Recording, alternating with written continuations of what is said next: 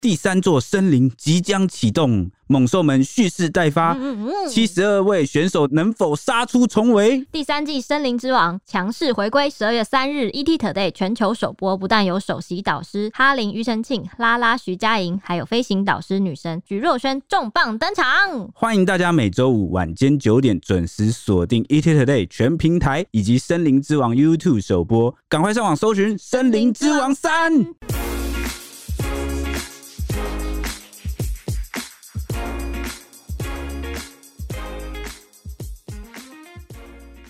欢迎收听，小编没收工，带给你热门话题十分钟。大家好，我是 H 李，我是铁熊，我是蔡西。超跑死亡的车祸又一桩，让人看了觉得真的很遗憾。这起车祸刚好就发生在我们公司附近吧，就在汐止那边。十一月二十七号上个礼拜的下午，正下着雨的时候，有一名二十八岁的黄姓男子开着超跑奥迪 R 八，R 八就是那个变形金刚里面被切两半的那个。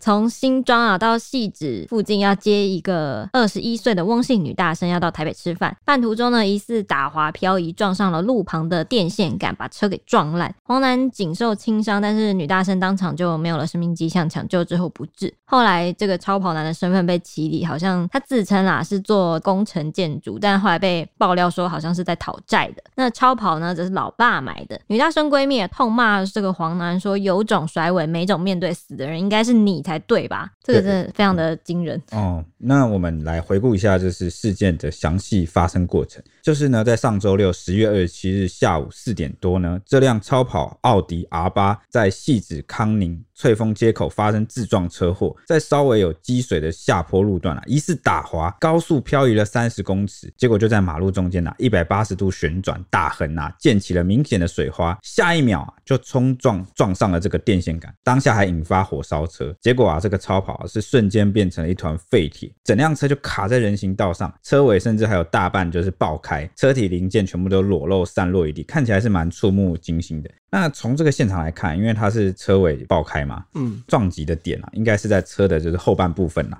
嗯，那这个撞击力道也是很大。警消后报赶抵现场的时候呢，发现两名乘客都没有系安全带啊，就是对这个女大神跟这个黄姓驾驶，他们两个都没有系安全带，嗯。那副驾驶座的乘客，也就是翁姓女大生呢，当场已经没有呼吸心跳。驾驶黄姓男子则因为他紧抓方向盘啊，所以只受轻伤，啊，只是耳朵有一点稍微这样撕裂伤，那意识蛮清楚的。那他们两人被送医之后呢，就女大生经过急救还是不幸丧命。嗯，只有这个黄男他紧急就是缝合这个耳朵的伤口。我印象中超深刻，以前有一个没有系安全带的车祸，我那时候真的是被吓到一个三观都毁掉，想说没有系安全带竟然会发生这种事情，大概两次吧。有一次是。中南部在高速公路还是快速道路上的车祸，我记得没有系上安全带，结果整个甩出去，天哪！然后分尸，超可怕的。我看过的是比较没有那么血腥暴力的，就是甩出去在空中旋转。对，他他他就是从车门飞出来。对对对对对对。或是有些会从直接把挡风撞破飞出来那种。对对对，超恐怖。所以其实大家只要就是在 Google 就是稍微动动手指搜寻一下，就是未系安全带，然后国道哦车祸，然后很多哦，因为影片都真的是蛮。哦，那时候我们第一时间看到的那个影片是没有。马赛克的时候，我是吓崩哎！我是吓崩。从此以后，高速公路上绝对第一件事情绝对是系安全带，不管你坐前后后座，我连后座我都会第一个 赶快 系安全带。因为国道的这个时速很快嘛。对啊，一撞了车祸就会，对啊，真的是很可怕。今天会那么严重，主要也是因为超跑。他可能车速当时很快，嗯，他可能加速可以很快，这样子一下就上去，速度就上去了。嗯，那事件发生后啊，两个人的背景又也被起底了。黄男是约在半年多前在夜店认识了这一名翁姓女大生，中间两人曾多次相约聚餐。他当天下午，他就是从新庄开着超跑前往汐止。在女大生要到台北市吃饭，却因为车祸害死了这这位女大生，然后他自己也被警方带回侦讯。黄男初步供称说，当时的车速没有开很快，是因为打滑造成事故，然后酒测值为零。好像每个肇事的驾驶都会说我没有开很快，尤其是超跑。对，我是我是觉得他们可能当下感真的是感受不到，可能他在车内感受不到，但其实他平时都是这个速度之类的。嗯，然后死者翁女是华夏科技大学的一年级学生，哇，才大学一年级，嗯嗯，年纪很轻。对，然后脸书常常分享救援流浪猫狗的影片，就相当有爱心。事发当天的出门前，他才和父母提醒说：“哎，天气很冷，记得要穿暖一点。”没想到遇上死劫，让他父母真是非常难过。至于黄楠的职业则众说纷纭。他的父母原本是在戏子从事房地产工作，但是目前已经退休了。然后这辆超跑则是二零一零年一月份出产的，是黄爸爸买给儿子的中古车。这辆车看起来也是有十年嘞，这样说起来，对，二零一零年到现在的话，这样子超跑会贬值吗？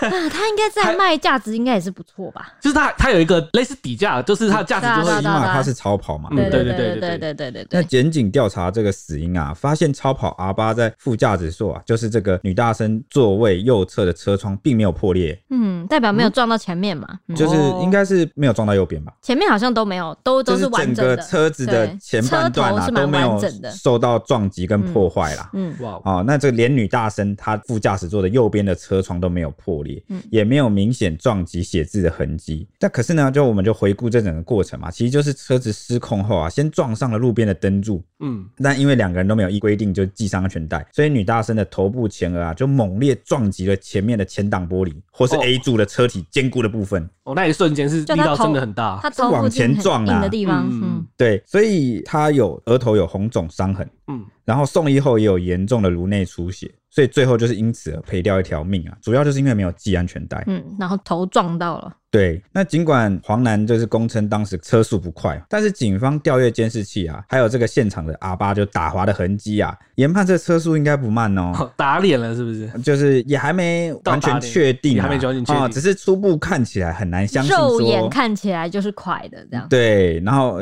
可能后续要很仔细请鉴识人员呐。嗯，那车内的方向盘啊，跟副驾驶座的安全气囊都没有爆出哦，原因就跟我们刚刚在讨论的一样，因为车子的前半段其实没有受到撞击。嗯。它是有点像是后半段车尾那边去撞的，嗯嗯。对对对，所以那个可能力道中间那个女大生可能被那个力道给震到，然后就开始对，又没有系安全带，所以就会有点晃。然后安全气囊也没有爆出来，因为撞的不是前面。对对对对，好，那隔天下午呢，警方讯后啊，就把黄男一这个过失致死罪啊，移送士林地检署侦办。那检方复讯后啊，就是预令他以十万元交保。那至于肇事责任啊，就是我们刚刚讲的，可能车速到底有多快啊，或者是他的这个肇责哦，就是责任到底占了几成啊？还有待交通大队事故组啊，后续来鉴定厘清。嗯。这个影片一出来，也不是说影片啊，一开始这个事故出来火烧车的时候，就已经很多网友都在讨论，因为又看到超跑车祸，大家就有点激动，这样，因为才刚发生玛莎拉蒂事件。对，然后还有我记得上一次距离我有印象的超跑车祸闹很大，好像是炸隧道。对对对，炸隧道的我也会讲，也有网友提到，网友就说呢，就是在讨论副驾驶死伤通常会特别惨重，很多网友说，大部分的车祸驾驶存活几率都会比乘客高，因为开车的人就比较了解当下车子的走向或可能遇到危险，他身体会本能的先。反应先闪避，保护自己。但乘客大多就是不清楚状况的情况下，甚至有人在睡觉，往往所以伤重的都是乘客。对啊，所以不是讲的超有道理的。之前不是有讲说，很多人分享说什么坐车子啊，或者是什么飞机啊，如果你越靠近驾驶座，反而有时候，除非是那种直接撞山壁啊，幸活 幸存率更高，幸存率更高。因为驾驶啊，不管他有没有意愿，他都会本能性的、啊、可能转动那个方向盘或什么，然后去保护自己对所在的位置、啊。哎、欸，我玩那个那个叫什么、啊，那个甩尾的那个头文字 D 的时候也会这样，啊、要撞山了，对，要撞山的，我这边一定不能撞到这样子，我也我也会这样想、欸，哎，有有这个感觉。还有人说，上次就是你说的那个上次的超跑炸隧道那个车祸，副驾驶好像也是撞死，没错，那个就是一个新林海集团副少尤汉宁租那个一千两百万的小牛兰博基尼，在二零一八年的时候已经是哇，满三年了，三年了，三年前他也是载着女友去炸那个自强隧道那边飙车赔车，结果失控撞上那个工程车，造成女友跟工人两死三伤。这起事件也是创了很多记录，这个尤男最后被依过失致死罪起诉嘛，但他。他跟伤者以五千万元来和解。哇，这已经创下千万了，对，这创下车祸赔偿的新高纪录。那他真的是有钱赔。对，但是他二审至今还没有获得缓刑了，还是被判什么一年半还是几年的样子。毕竟是刑期还是有去坐牢，因为两条人命嘛，对不对？而且而且伤及无辜，我觉得真的是很难说得过去。还有人说呢，针对除了副驾驶座之外，针对车祸部分，有网友说希望以后不管大家是开着几块钱的车，只要是车上载的乘客就尽量安全驾驶，好吗？也有人说铁包人的确很安全，没错，但是交通工具只是个工具而已，不管是二轮。还是四轮使用者都是人类在使用，更取决于安全道路驾驶的基础观念有没有真正落实。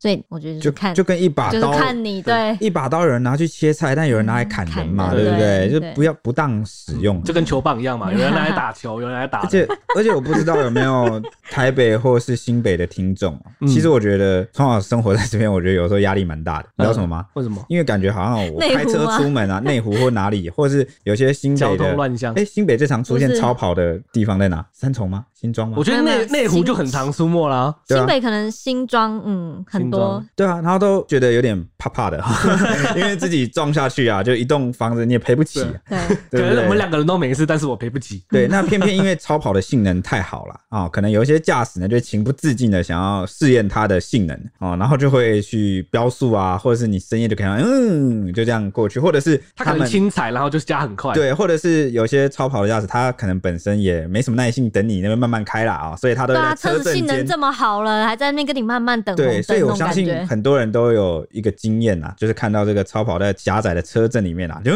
然后左偏右偏，有没有？哦那真的很就是快速漂移，然后这样移动啊。被他撞到不是要被他撞还是不被他撞呢？因 为因为大家也知道这个台湾的法律啊，这个车祸啊，你再怎么样，你都不知道为什么总会有那么几层的责任啊。就算撞下去啊，他撞你，他造责比较高，他占个七成，你要赔个三成，你也是我不知道也要赔什么东西，对不对？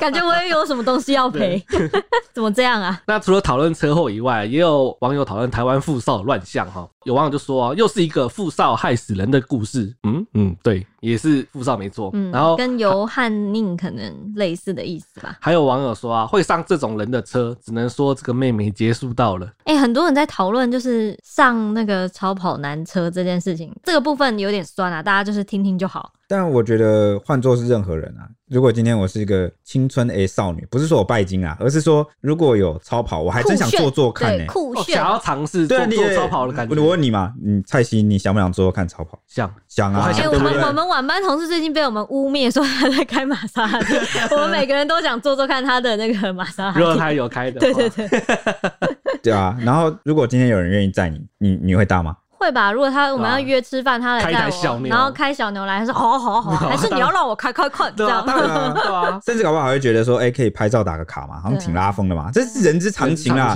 所以他搭上去，我觉得大家其实也不用太过多的解读啦。我觉得就算他可能真的不管拜不拜金，哈，嗯所以我觉得想搭很正常很。正常，对，想搭很正常。这辈子可能就搭这一次，对啊，对不对不？知道下一次什么时候。所以真正有问题的就是可能驾驶不当，驾驶不当，嗯，对不对？还有没系安全带啊？没系安全带真的真的要讲的话啦，如果我们真的要呃，也不是说一定要检讨这件事或检讨事的，而是说，如果我们希望能从这件事里面学到教训的话的，话我们希望跟听众还有大家就是提醒说，你们觉得有时候很麻烦啊，一件小事啊，但是它带来的后果是很严重的。嗯，就跟那个嘛，小时候不是老师都有在讲说什么？哎、不要闯红灯哦，就是过马路不要闯。过马路不要闯红灯他说为什么呢？他说你等那个红绿灯啊，只是等几秒的事情，你为什么要拿你的一生去赌呢？嗯，而且你看这个年头、哦，三宝这么多，你搞不好绿灯走都会被撞了，更何况红灯何况走。红灯走，对对对对。对，防卫性驾驶啊，哎、而且我我我觉得搭超跑也不是一件就是一定要什么讲什么玩命干嘛，因为你知道超跑设计其实是它是一个非常安全的设计，它一定会保人没事的，嗯，只要你有那个价值去保，只要应该说只要你有系安全带，你有正常的使对你只要用它的有正常话，按照规矩来使用，不然的话，你看哪一次超跑车祸那个车子烂成那样，里面的人都可以没事的，超多次里面的人都没事、哎，都安全走下来，每次驾驶都没事，只要他没有那只要个。他只要他有系安全带的话，对对过过去那个超跑的新闻，我们看到其实都是啊车子怎么样，但人都没烂事像那个有烂爆那种些有些酒驾也是，明明撞很严重，驾驶还活着。驾驶都好好的，或者是啊轻伤啊，干嘛擦伤而已什么的。就啊有感而发。我觉得身边的同温层蛮重要，因为像我有个朋友啊，可能以前就是可能坐上副驾或者什么，他其实都会系安全带。嗯，但他说后来就是他就是到职场之后，常跟这某个主管就一起出去，嗯，啊，一起出去，他看主管都是前座都不系安全带，啊，他就自己也有样就有样，就 久而久之就是。是这什么被污染了吗？对对对对对，我觉得这个就是墨菲定律，就不要去赌哦。就是系个安全带，其实不会要你的命哦。如果看到真的你身边的人真的把他当亲友哦，他是你重要的人，你真的还是跟他讲一下，把安全带系起来。或是拿新闻给他看。对啊，不怕一万，只怕万一嘛，对不对？嗯对。嗯好，那我们继续回到网友讲的，好他也有网友讲说，我也好想要有富爸爸，我也想。嗯，嗯。对，让我可以每天不用被生活压得喘不过气，只能看那些富二代开超跑撞死自己，或者是撞死女朋友。嗯，还有网友说，在台湾超跑是妹子的回收车，哎、欸，这个就嗯见仁见智啊。然 后还有对，还有网友说，又是一个家长买车的，好险我爸爸不会买这种玩具给我玩，诶、爸爸是买玩具给他玩的心态吗？给他代步，一个好车代步，就是我买得起好车，我愿意买给儿子，就是给你代步嘛。搞不好儿子想啊，好啦，儿子想玩之类的，确实也是有可能。可能儿子还是要穷养，要好养一点，富养女，穷养儿，对，穷养儿哈，才不会。真假？要富养女哦、嗯对啊富养女啊。还好我是女的，就是才不会被那些超跑男骗走。哦，就是因为他本来就过得很好，才不会人家随便略施恩惠，然后女女生就跟着走，这样就是好像就一见倾心，觉得。那我是穷着养起来的欸，那你还记得我们很久以前讨论过一个话题吗？嗯，就是追求女生的话题，虽然有点离题，但我觉得可以稍微讲一下。也不算离题啊，毕竟他们你知道也算是也算是追求中。就是我们小时候小朋友，可能国高中或学生时期情窦初开啊，哦，很多女生呢，或是男生啊，也有可能哦，很容易被对方的一些低价值行为所感动。什么叫低价值行为呢？比如说。变出一朵花吗？或是嗯不是不是，就是嘘寒问暖啊，哦或者是呃，这个刚帮你买个早餐呐、啊，然后去载你啊，就是这种。虽然说这个是一个表达在乎跟体贴的心意啦，嗯啊，但是为什么说它是低价值行为呢？第一个原因就是因为它很容易被取代，哦，它没有，它不具独特性。任何人只要他想对你好，他都做得到。他连这一点都做不好的人，就是他对你追求你没有诚意啊，赶快让他滚好。那第第二点呢，就是他其实不一定能够维持的很久。哦，他可能现他可能现在是热情在，对对，热恋期啊，那这样对你很正常啊。嗯，哦，所以很多人就是在择偶上啊，就会被骗了啊，就会被这个低价值行为感动啊，结果后来婚后或者是交往后来发现，嗯，没有啊，这这家伙懒得跟什么一样。所以我们、哎、我要表扬大表哥，据说他到至今就是求婚后都没有依旧对，依旧载着女友上下班哦、对啊，你看这个就是优对优质嘛，那优质那那你要看到的就不是只是这个低价的行为，而是这个他透过这些行为，他背后他的这个个性啊。他其实我看到的不是他继续载老婆上下班这件事，嗯、我看到的是他就是第一个遵守承诺，对，然后第二个是呢，他是发自真心的体贴，对，就他不是只是做做看，就是他是真心为了他这么做的，嗯，对对对对，就是想要为了他好的。所以我的意思说，这些行为追求很容易有，很正常，但是我们要透过这些行为去看到他背后啊那个人追求者个性身上的高价值的部分。嗯，比如说的精神的感觉，哦、对，嗯、就是他，他是就像我刚刚讲的，很有诚信啊，嗯、然后真心体贴啊，为人着想啊，嗯、然后还有一点持之以恒，有毅力，这种很疼老婆这样。嗯、对对对对对对对对，真心疼老婆的。好了，所以就是话题有点扯远了，所以我就说啊，如果你有养成这样的习惯去看一个人他的本质啊、心地啊，其实是不太会被这个人家可能开个很厉害的车啊，或者是请你吃个饭你就被掳走，不会啦。嗯，好，但是我觉得这跟刚那个二十一岁翁姓女大生选择上那个超跑的车啊，也不能说有完全的关联，因为也不知道他们有没有交往嘛。他们有交往吗？好像也没有人真的写说他在把妹。对啊，有可能是朋友嘛。嗯，那就是这就在一层约个吃饭在一层。对，而且不管什么身份，我都会想做做看啊。我是他，我也会上车啊。哦，只是这样讲，因为感觉现在好像大家这个五光十色的时代啊，哦，网络时代资讯很发达，很多东西很绚烂，那大家就很容易被那个表象迷惑。嗯。就是你可能 营造出一个，比如说蔡西，你是一个超级富少或超级文青啊，你可能那个网络社群把自己经营的很好，有没有？然后我就会觉得要先要先放超跑，对，每次都贴着一本书，哦 对啊，这本书好看，藤井树。因为我们下一集可能会谈到那个有一个网红，嗯，对啊，对啊，预告预告对，去去演讲啊，哦，他是个文青啊，好红啊，结果演讲完之后把感谢状都丢到垃圾桶里面，这闹得蛮大的。如果大家有这样感觉，我很像把我们下一集的内容讲完的感觉。没有，就一句话就可以带过。这有很多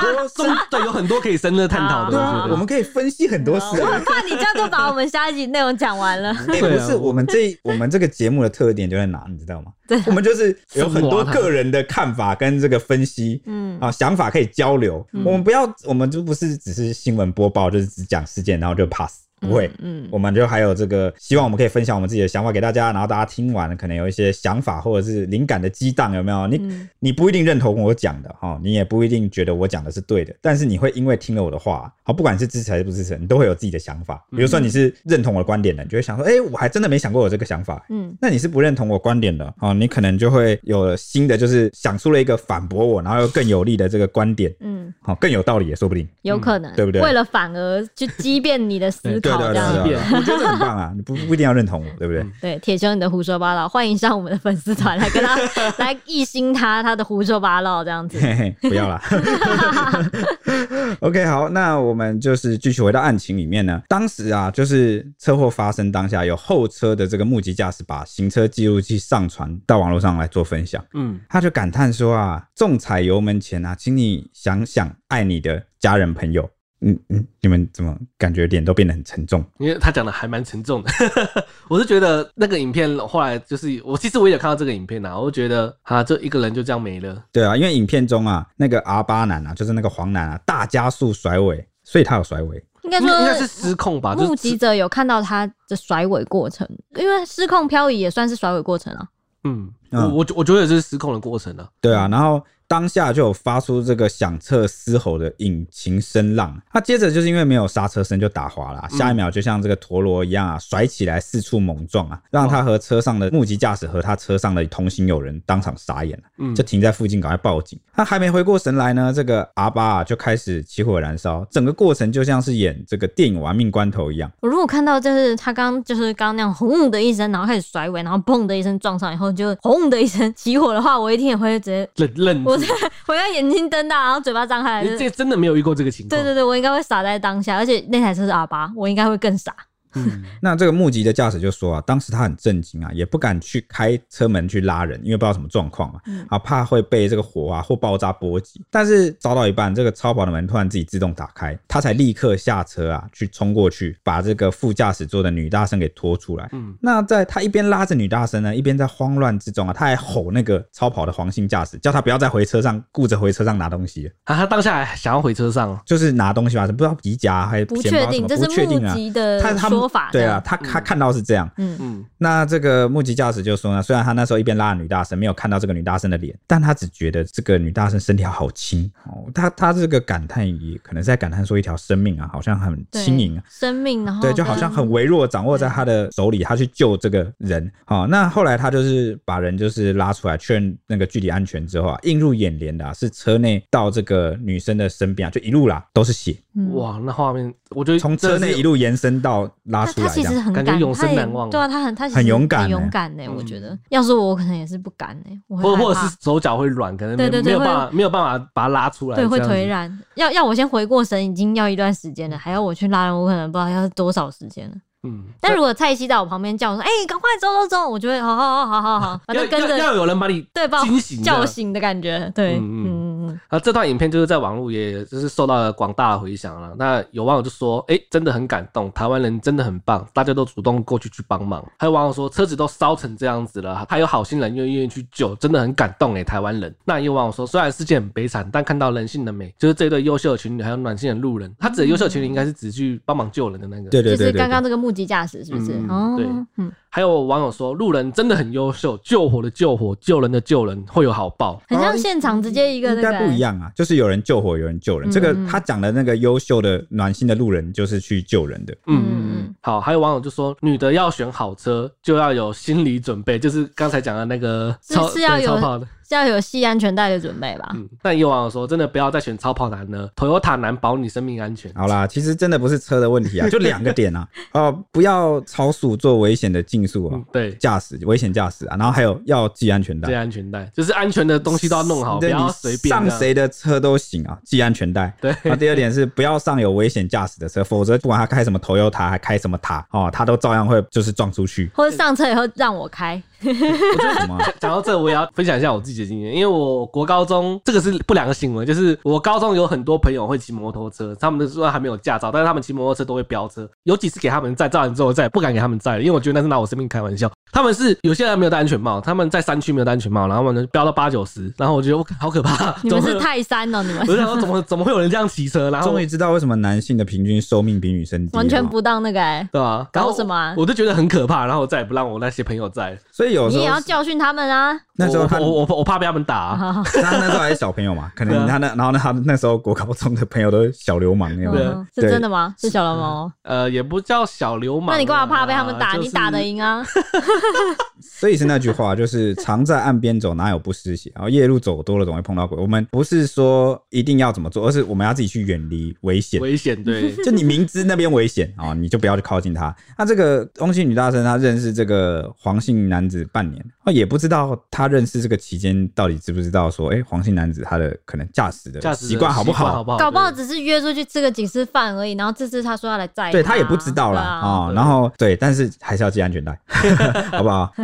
要是我就会上车说，那那个嗯，我开，这次我开，我没开过，换我开，但是没事了，我开一定没事的。那为什么会有网友这么针对黄男呢？是因为呢，有许多网友都聚焦在他当时的现场反应上面，有人就说黄姓驾驶啊，黄姓驾驶这样。黄男上面，网友就说呢，觉得他像个路人站在那边看，也不会把外套脱下来帮女生盖一下。他心里一定想说要被爸爸骂了。也有人说他持续待站在路上，完全没有要关心女生的意思。他是脑袋装大便吗？非常可恶。认为这个黄男什么都不做就盯着他的车，真的很可恶。其实我觉得他会不会是就是呆住了？我真的觉得他呆住了，可能没有遇到这种事情呢、啊。但但如果套刚刚那个目击的驾驶说他还跑去拿东西，就是他的第一反应确实都有一点不合乎人性吗？哦。就是第一时间没有，不是关心自己的朋友，就赶快去拖下来，把人拖下来之类的，还是急救什么的，对难怪会被就是会被骂，对，因为像这个跟女大生认识多年的闺蜜，她就在 Instagram 上发文痛骂这个黄男，说有种甩尾，为什么没种面对？好生气，到底凭什么夺走一个人的生命？嗯，他甚至质疑这个黄男说，如果一开始就把翁就是女大生带下车的时候呢，有 CPR，结局搞不好。就会跟现在完全不同了。当时还想回车上拿东西，脑袋是不是坏掉了？再讲难听一点，死人应该是你才对吧？他讲这句话的原因就是觉得他可能觉得黄男就是一个没种的人，或是当下很不负责任。对对对对对，对就是没有没有去救人，没有去干嘛干嘛，就是没有做后来应该做的事情，就是事故发生之后没有去做任何尝试啊。对对对对对对对，嗯。那事后，黄楠的身份也就是也被一连串的起底了。虽然他向警方供称自己是做房地产投资生意的，但是也有外传说他其实是做建筑工程业。那还有人说他是做进口卖，就是反正就是有钱的，对，有 有钱的那种人，说说法非常多。然后也有知情人士就向我们的记者爆料说，黄楠绰号叫阿 Ben，是讨债集团的成员，并非从事建筑业或是什么进口卖，以上都不是，就是一个放高利贷的，也大拉的放文，就是发那些去讨债的照片。平常爱混夜店，然后。炫富把妹，然后手中疑似不止一台超跑，然后他还有保时捷这样子，就是他的贴文啊，不是放超跑，就是放债没找，身边的朋友其实早就看不惯他了。怎么那么多富少人缘那么差？嗯，对不对？好奇怪啊、哦。那有网友看到这个路人帮忙把女大生拖下车的画面啊，就也发文问说，会不会被家属连带提告啊？因为有可能搬运的过程中加重重伤害啊，导致死亡。哎、欸，这个我记得，如果是为了紧急救护、紧急避难，我去做出这种行为，我记得是不会。对啊，你看像蔡西，你就有一个基本的这个，不能说讲得很很清楚，但其实你也算也是有个尝试啊。嗯。啊，因为这个有很多网友就是在那边啊，他可能也是个法盲啦，啊，医盲哈，就是讲说那那以后大家还是不要多管闲事好了，否则可能会背上这个刑责。但是呢，这个说法是错误的啊，因为有这个一一九啊的这个车队的这个队长啊，就亲上火线澄清啊，因为他就怕这个错误的观念深植人心，所以他就有出来解说，就说呢，先讲法律的部分，第一个就是大家国中公民课可能都有学过的，就是特别法优于普通法这个原则。嗯。那因为针对这个，我没学过，我现在要来听我。我只记得有这个，但是我完全忘记那个法条叫什么，我完全不记得了。我觉得没有学过。那么现在讲讲给你听，就是呢，根据这个紧急医疗救护法，就是十四之一、十四之二条，它就是其实就是个特别法啦。那什么是一般法呢？一般法其实就是伤害啊、伤害罪、过失伤害罪、过失致死罪等等啊。嗯。这个特别法是优先于这个一般法之上的，所以只要你是基于避免紧急危难啊，跟人民救助这个出发点啊。就适用该法的构成要件，是你依法可以免除你的刑责跟民事责任。什么意思呢？就是像之前我们可能有看到新闻啊，就是他 CPR，哦，就看到有人受伤倒在地上，对，然后他去 CPR，然后后来把他救活，但把他肋骨压断。哦，那个我哇，那个新闻我记得，我真的记得，就是人家还去告他说告伤害，结果结果那个被救活的人啊，反而就反告他说，你把我肋骨压断，我好痛，我要告你。啊，这个很衰啦哈，但是可能也不用太担心啦，因为法律上是保障这个救人者的，嗯，啊，只要你是基于救人啊，你可以免除刑责的，嗯。那这个小队长就直言说啊，都免责了哦，你自然，如果你因为这样被告啊，是连法官的脸都看不到的。哦，这其实不用到法院。那如果对方坚持要告你呢？哦，顶多就是警察把你移送到检察官那边啦。但只要确定就是没有犯罪嫌疑，就是检方就会依这个职权来不起诉。顶多就是有个侦查庭，哦，希望你来厘清当天的状况。那你的身份就是证人，啊，也不会骂你，或者是也不会就是审问你说什么。如果你不说清楚，我就把你起诉。嗯。好、哦，他就说不要每个人都被新闻带坏，哎、欸，不要不要什么都怪新闻啊，好不好？这个是资讯不对等而已啊。哈、哦，他说他常常看到新闻就只报说家属提告，但是没有报后续，就是说检方这个一无犯罪事实，或是避免紧急危难不起诉。所以大家以后看到类似的新闻啊，就可以其实有个尝试啊，就是你虽然知道这个家属啊，就是忘恩负义提告了啊，对，但是呢，大家不用担心啊，通常依照这个法律的常识啊啊，是基本上不会起诉的，除非有什么特别的状况啊，但是一般是不会起诉的。嗯，那这个队长啊就感叹说呢，唯一可能因为救人救死被起诉的就是我们一一九。哦，这个是比较悲哀的事情啊、哦。之前大家有没有看《火神的眼泪》呢？哦，就是公交单位嘛，总是会背负比较多的责任。嗯，那像这个一一九啊的车队，如果在执行勤务的时候啊，不小心因为流程错误啊，或其他原因导致这个伤病患的病况恶化呢，哦，那就有可能背上一定的刑责。好，所以我们进一步去看啦，你去看法条的话，就会发现呐，只要就是你是非执行勤务之医疗人员，就是不在此限。好，有三个重点啊。第一个就是，如果你没有训练啊，想要去帮人，好，就是比如说你你真的不会 CPR，或者是你真的不知道怎么救人，现场有想要救人的情况下，对对对，你还是可能就是透过一一九的专业医疗人员来指导。哦，来协助哦，这个我新闻上就有常看到说，哎、欸，就是家人可能昏迷在干嘛的，然后打给一一九，一一九就线上告诉你说，哎、欸，你现在应该怎么救他？对对对对对，你就根据这个指示来救，这个就没问题。嗯、哦，第二点就是不帮忙会不会有责任？哦，其实不会，我们是法治社会嘛，不是道德绑架的社会，所以你救不救人是你的选择哈，也可能是你真的帮不了，对，就是你道德的选择。那你冷眼旁观会不会有法律责任？哦，法律上是不会有责任的。嗯，OK，这可以告诉你，好，你可能就一一个遗憾啦。嗯，好，那第三点就是